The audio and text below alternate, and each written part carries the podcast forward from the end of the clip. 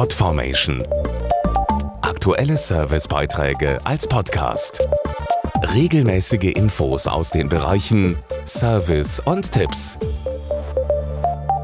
Je wärmer es draußen wird, desto häufiger heißt es für viele ab ins Grüne. Doch ob Park, Freibad, Wald oder der eigene Garten, diese schönen Orte sind leider nicht nur bei uns Menschen beliebt, sondern auch bei Zecken.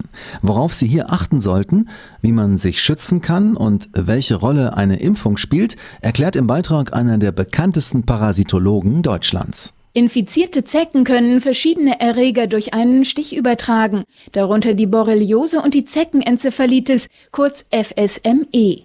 Dazu der Parasitologe Professor Heinz Mehlhorn. FSME, das ist eine Entzündung des Hirns oder der Hirnhäute und sie wird hervorgerufen von Viren, die von Zecken übertragen werden.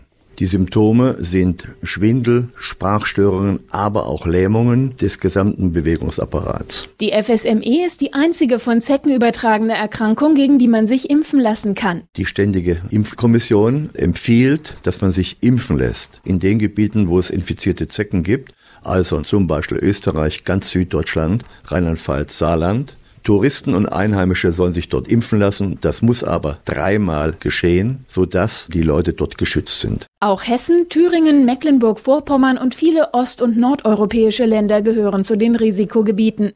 Das Beste ist natürlich, gar nicht erst gestochen zu werden. Wichtig ist, dass man ein Repellent auf Schuhe, Socken, Hosen aufträgt. Das führt dazu, dass die Zecke einen gar nicht erkennt. Und dann ist es wichtig, dass man nach dem Aufenthalt im Freien sich absucht, gegenseitig Kniekehlen in den Leisten, unter den Armen nach versteckten Zecken.